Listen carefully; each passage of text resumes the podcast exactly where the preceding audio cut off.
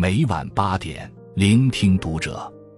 各位听友们，读者原创专栏现已全新上线，关注读者首页即可收听。今晚读者君给大家分享的文章来自作者向寒。一个人走上坡路的标志，学会拒绝。古罗马诗人马修尔说：“什么都不拒绝的人，很快会变得没有什么可以拒绝了。”的确，人这一生。会遇到很多诱惑，也会经历几次大的转折。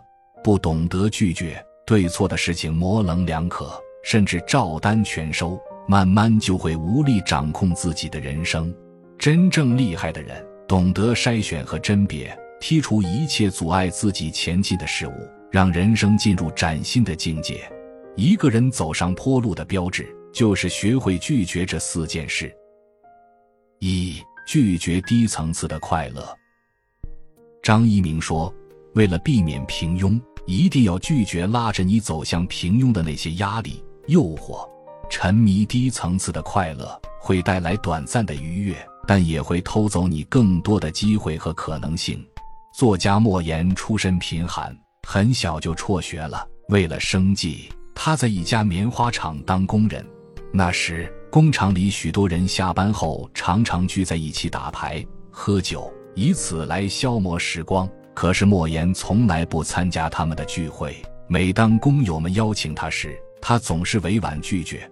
当工友们悠闲地去看电影、吃夜宵的时候，他总是独自待在宿舍里读书写作。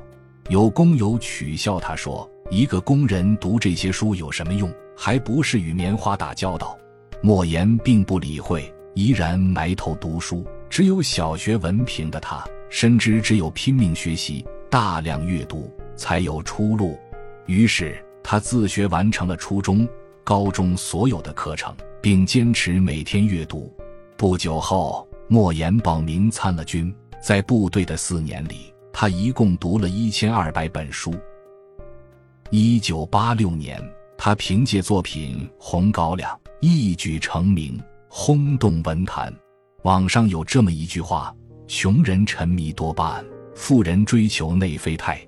多巴胺和内啡肽是两种能让人感到愉悦的物质，区别在于多巴胺毫不费力即可获得，比如看电视、打游戏之后情绪兴奋，只不过持续时间短，也比较廉价。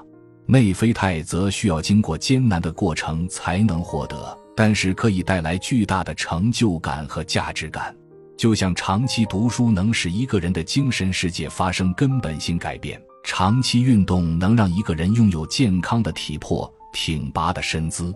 越是短视的人，越容易沉迷于低层次的快乐，最后不可避免地走向平庸。真正有远见的人，都在不断汲取新知识，学习新技能。逼自己去做那些看似枯燥却有价值的事情。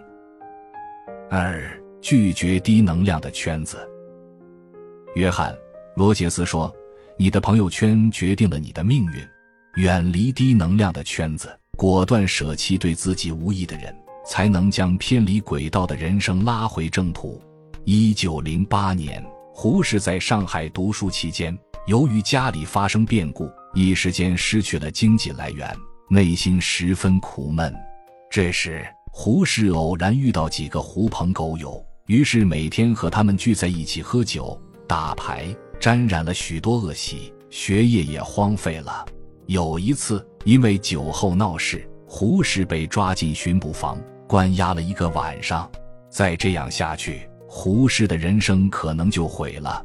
幸好这时身边的亲朋好友将他从泥潭里拉了出来。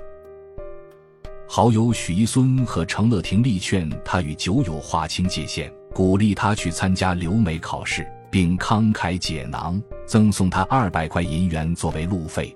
恩师王云武热心地给他指导功课，叔父也答应帮忙照顾他母亲的生活，消除他的后顾之忧。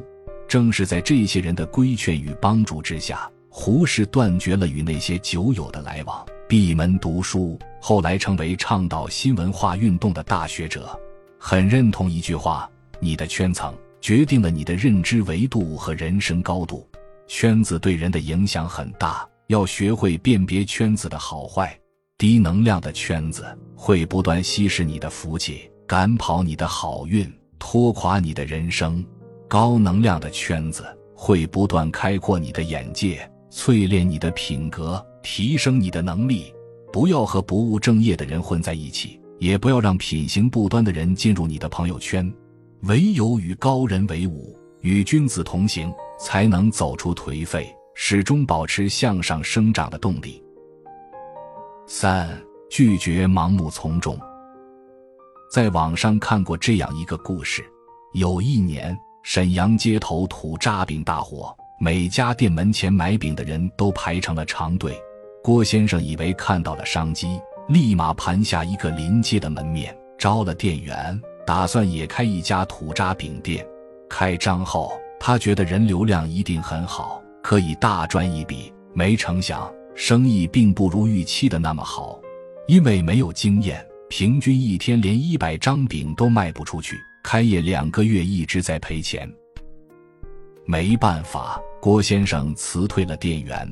只能自己一个人撑着，没想到网络购物兴起，附近的土渣饼店纷纷倒闭。无奈之下，郭先生也只能把门店关了。以为有利可图，便贸然进行投资，殊不知市场行情已悄然转变，最后白白赔上了时间和金钱。美团创始人王兴说过：“多数人为了逃避真正的思考，愿意做任何事情，跟风从众。”看起来毫不费力，实际上却要付出更大的代价。愚者轻率武断，智者深谋远虑。思考的深度往往决定了成功的概率。遇事多一些冷静和理性，未来就会少很多风险和阻碍。四、拒绝无意义的内耗。心理学上有一个著名的烦恼箱实验，实验者写下未来七天内所有的烦恼。并放入一个箱子里。三周之后打开看，发现其中百分之九十的烦恼并未发生。很多时候，人们之所以瞻前顾后、举步不前，是因为陷入了自寻烦恼的泥潭。在一本书里看到过这样一个故事，让人颇有感触。一位刚参加工作的年轻人特别容易焦虑，总是担心自己表现不好。有一次，他的经理原本计划带他一起去见一位老总谈一笔生意，可是那天经理临时有别的事情脱不开身，便让他单独去见那位老总。可他认为自己只是一个小小的业务员，对方这么一个重要人物根本不会跟他单独谈生意，所以就想找借口推脱掉。见他难为情的样子，经理打电话给这位老总说：“我是机床厂的韦建才。”经理委托我跟您谈合作，不知下午能否约个时间跟您见面谈？没想到对方竟然爽快的答应了。